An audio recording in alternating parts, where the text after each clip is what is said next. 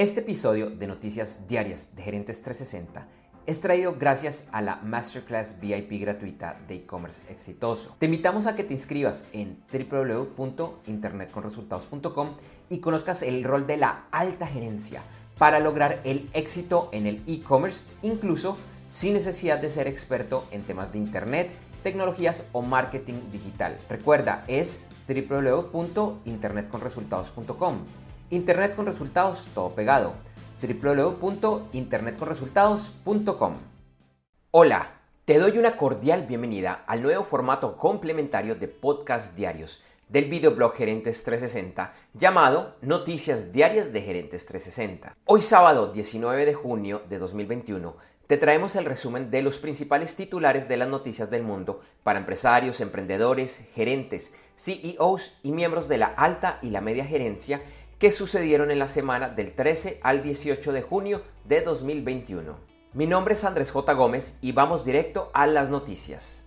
Después de casi dos semanas, todavía no se conoce el ganador oficial de las elecciones presidenciales en Perú. Aunque ya finalizó el conteo de los votos, que dejó a Pedro Castillo en primer lugar y con una diferencia de 44.058 votos frente a Keiko Fujimori, existen procesos por nulidad de votos, razón por la cual no se ha proclamado el ganador. Por otro lado, existe un pedido de miembros retirados de las Fuerzas Armadas del Perú por desconocer estos resultados al considerarlos fraudulentos, añadiendo tensiones mientras se oficializa el ganador. Nuevas voces llaman a que Facebook se divida en varias empresas, esta vez desde miembros demócratas del Congreso que representan a Silicon Valley.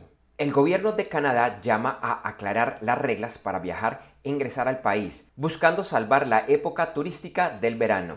Andrew Cuomo, gobernador del estado de Nueva York, levantó todas las medidas impuestas por el COVID-19, ya que más del 70% de la población adulta del estado ha recibido la vacuna contra este virus.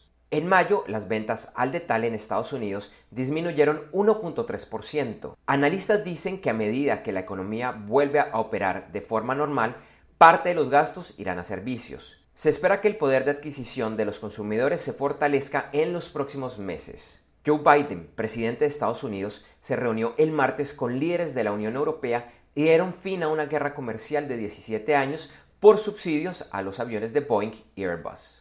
El miércoles se reunieron en Ginebra, Suiza, Joe Biden y su homólogo de Rusia, Vladimir Putin. Habían muchas expectativas por esta reunión y los recientes hackeos a empresas y entidades del gobierno de los Estados Unidos que han sido culpados a agentes y entidades rusas, situación que Putin negó.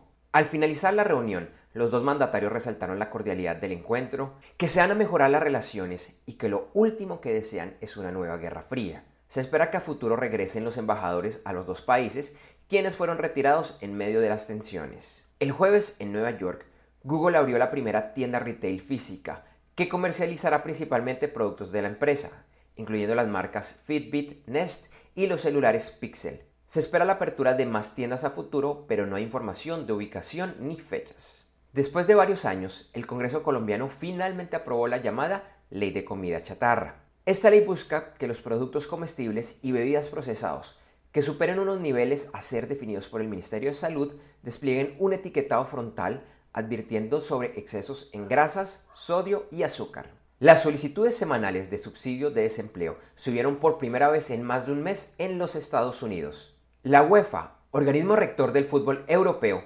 recordó a los jugadores la obligación contractual que se tiene con los patrocinadores. Esta comunicación se dio después de lo sucedido esta semana cuando Cristiano Ronaldo en rueda de prensa de la Eurocopa apartara dos botellas de Coca-Cola, dejara solo una botella de agua y dijera agua, no Coca-Cola. Y un día después, el jugador francés Paul Pogba retiró de la rueda de prensa una botella de cerveza Heineken. Esta semana los mercados accionarios se vieron fuertemente golpeados por anuncios de la Reserva Federal de los Estados Unidos. Aunque empezaron la semana con importantes ganancias, el miércoles se llevó a cabo la muy esperada reunión de esta entidad y en la rueda de prensa posterior, su presidente, Jerome Powell, informó que el índice de precios al consumidor subirá este año 3,4%, que es un punto porcentual más de lo que se esperaba en marzo. También anunció que aunque las tasas de préstamo de la Fed se mantienen en el mínimo, que es de 0% a 0,25%, y que están así desde el inicio de la pandemia, se darán aumentos en el año 2023, cuando antes esperaba que esto solo se materializara en el 2024. Estos anuncios inmediatamente repercutieron en las bolsas de América, que ese día acabaron a la baja, tendencia que se vio el jueves en casi todo el mundo. Y el viernes, declaraciones del presidente del Banco de la Reserva Federal de San Luis, James Bullard, diciendo que incluso el aumento de tasas podría llegar en el 2022, hizo que el desplome de las acciones continuara. El petróleo cerró el viernes en el WTI a 71,60 dólares por barril y el Brent a 73,37 dólares por barril. Y cerramos con las principales noticias del deporte de la semana. Por el lado del fútbol, esta semana en la Euro 2020 se llevó a cabo parte de los encuentros de la fecha 1 y 2 de la fase de grupos. El viernes por el grupo D, Croacia y República Checa empataron 1 a 1. Inglaterra versus Escocia finalizaron 0 a 0. Por el grupo E, Suecia venció 1 a 0 a Eslovaquia. El sábado se enfrentan por el grupo E, España versus Polonia, y por el grupo F, Hungría a Francia y Portugal a Alemania. En el inicio de la tercera fecha de la fase de grupos, en el grupo A, el domingo se enfrentan Italia a Gales y Suiza a Turquía. La Copa América también vio acción esta semana de las fechas 1 y 2 de la fase de grupos. Ayer por el grupo A, Chile derrotó 1-0 a Bolivia y Argentina hizo lo propio 1-0 frente a Uruguay. El domingo inicia la tercera fecha con juegos del grupo B, Venezuela frente a Ecuador y Colombia versus Perú. En la NBA continúan las semifinales de conferencia. Ayer por el este, los Philadelphia 76ers derrotaron en condición de visitantes a los Atlanta Hawks 104 a 99. Empataron la serie 3 a 3 y disputarán el séptimo y último juego el domingo. Por el oeste, los Clippers de Los Ángeles vencieron a los Utah Jazz 131 a 119, ganando la serie 4 a 2. El domingo se enfrentarán en el primer juego de la final de la Conferencia del Oeste a los Phoenix Suns. Y el sábado se lleva a cabo el séptimo juego de la serie de la otra semifinal del Este, entre los Milwaukee Bucks y los Brooklyn Nets, serie que está 3 a 3. En el US Open de golf, ayer se desarrolló el segundo día de juego, que dejó empatados en el primer lugar a los jugadores Richard Bland de Inglaterra y Russell Henley de los Estados Unidos. El torneo continuará este fin de semana. Y este domingo se corre la carrera del Gran Premio de Francia en la Fórmula 1.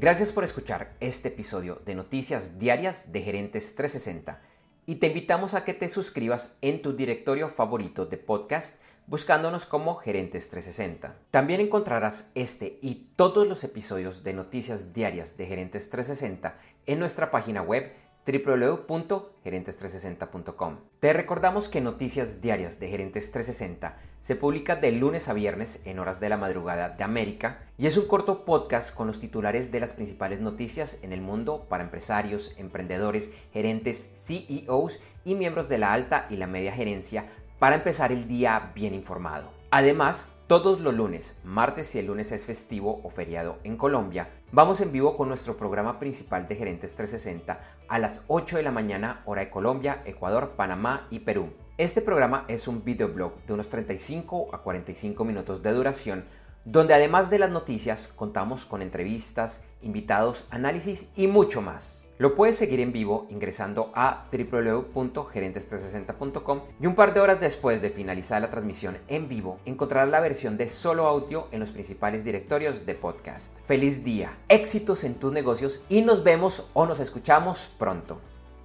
En Noticias Diarias de Gerentes 360 agradecemos el apoyo de nuestro auspiciador Clases.vip y su Masterclass VIP gratuita de e-commerce exitoso. Recuerda que te puedes inscribir en www.internetconresultados.com para llevar tu e-commerce a un nuevo y más alto nivel. Eso sí, una advertencia. Esta clase es para empresarios, emprendedores y miembros de la alta gerencia, en la que se compartirán secretos que harán cambiar la forma como piensas el comercio electrónico de tu organización. No esperes más y separa ya tu cupo ingresando a www.internetconresultados.com. Lo repito, www.internetconresultados.com.